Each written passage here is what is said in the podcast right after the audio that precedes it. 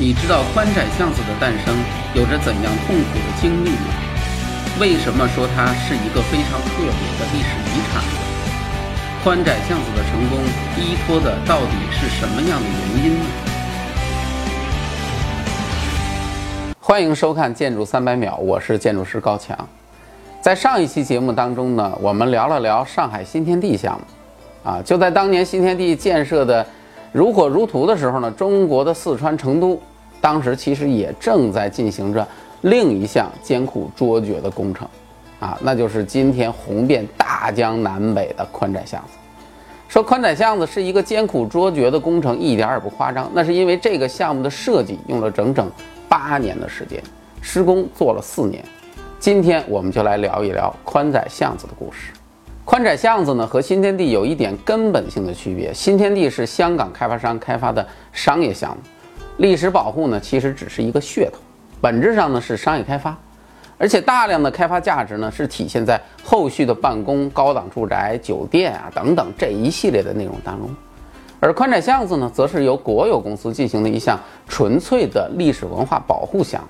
只是后来呢演变成现在的商业经营，但历史文化保护的本质从来没有发生过变化。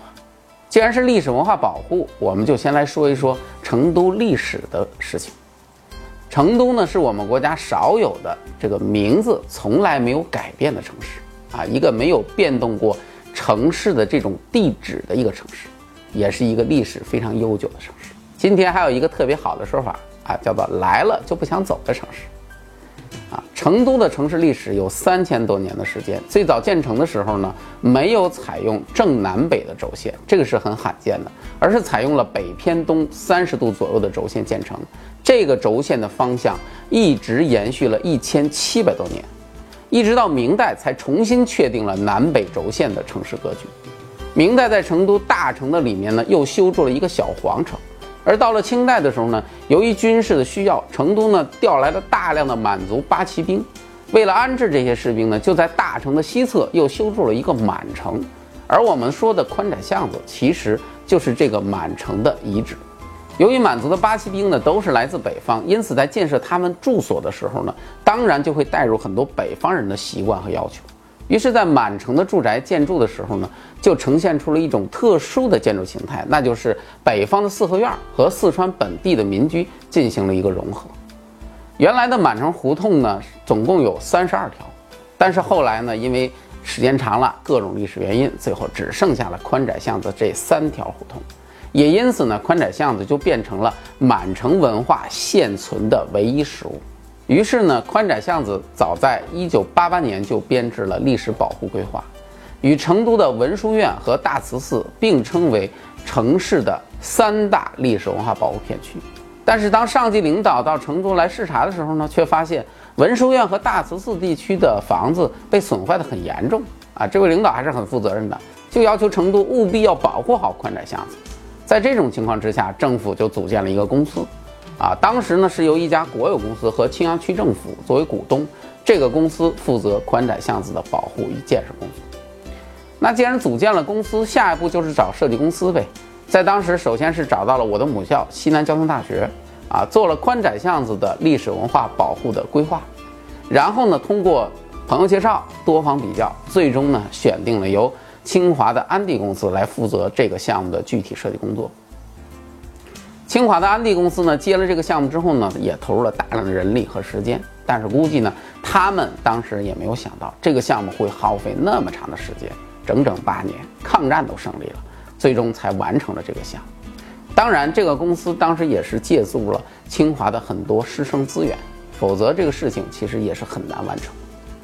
由于这是一个纯粹的历史文化保护项目，因此在设计之前呢，清华就组织了学生来进行了多次的实地测绘，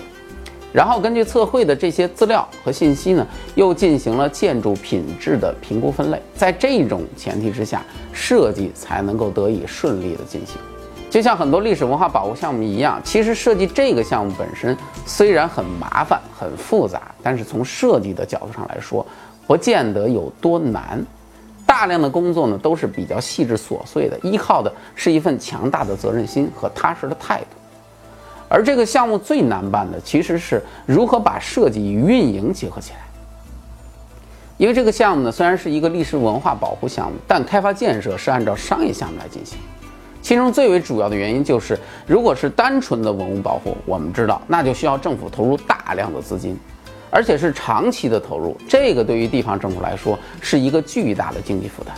因此呢，宽窄巷子从一开始就希望它自己本身就具备造血能力。但在当时呢，全国范围内其实还没有非常成熟的利用历史建筑进行大面积商业开发的先例，因为那时候很早啊。因此，从这一点来说，当时的设计与开发基本是一种全新的尝试。而且，宽窄巷子呢，不同于新天地。新天地的建筑呢，其实是表里不如一的建筑，而宽窄巷子呢，由于有大量的历史保护建筑，因此不能进行大规模的拆迁工作。在这种情况之下，原有的民居式的空间格局就给商业开发带来了困难。开发公司呢，在当时还曾经找过国内的几家顶级的商业策划公司来给宽窄巷子号脉，啊，做商业分析。结果大多数的公司分析结果都认为宽窄巷子的建筑特点不适合搞经营，院子的进深很大，门脸儿特别小，商业的应用非常的困难。在这种情况之下，设计公司结合运营做了大量的设计调整工作，而且设计公司呢还参与了商业策划、招商以及后续的运营工作啊等等一大堆的事情。就是这样才算陆陆续续的慢慢把很多原本无法落实实现的目标最终做到了。那么除了设计运营的问题需要解决，这个项目最为痛苦的问题莫过于拆迁了。啊，这是我们国内所有旧城改造最怕触碰的痛脚。拆迁工作可以说是一波三折，最开始进行的很顺利啊，为什么呢？因为宽窄巷子在改造之前的居住环境是十分恶劣的啊，棚户区嘛。由于原来周围呢也没有市政排水管道，结果导致呢这里只要一下雨就会被淹，啊那个时候还没有海绵城市呢，成都的雨水又多，所以大家呢没事就经常看海。而且由于历史原因呢，当时很多院子也都变成了大家熟知的大杂院，居住的人群那叫一个复杂。在这种情况之下，拆迁安置其实最开始的时候很受当地居民的欢迎，于是呢开始推进的就很快。但在这些居民里面，还是有一部分是很有钱的人。结果当谈到有钱人的房子的时候呢，人家不干了，人家不差钱儿啊，也不想走，就直接说自己的装修都值个几千万。这下拆迁一下就陷入了僵局。再加上当时房地产的价格一直在往上涨，导致呢后续的拆迁越来越难。中间呢，我们伟大的央视还跟着在里面搅和了一下，搞得开发公司非常的狼狈。最后，房屋的改造呢，几乎是拆迁和改造同步进行。只要搬走一户，立马围起来改，生怕再生出别的事端。就这样，从零四年拆到零八年开街，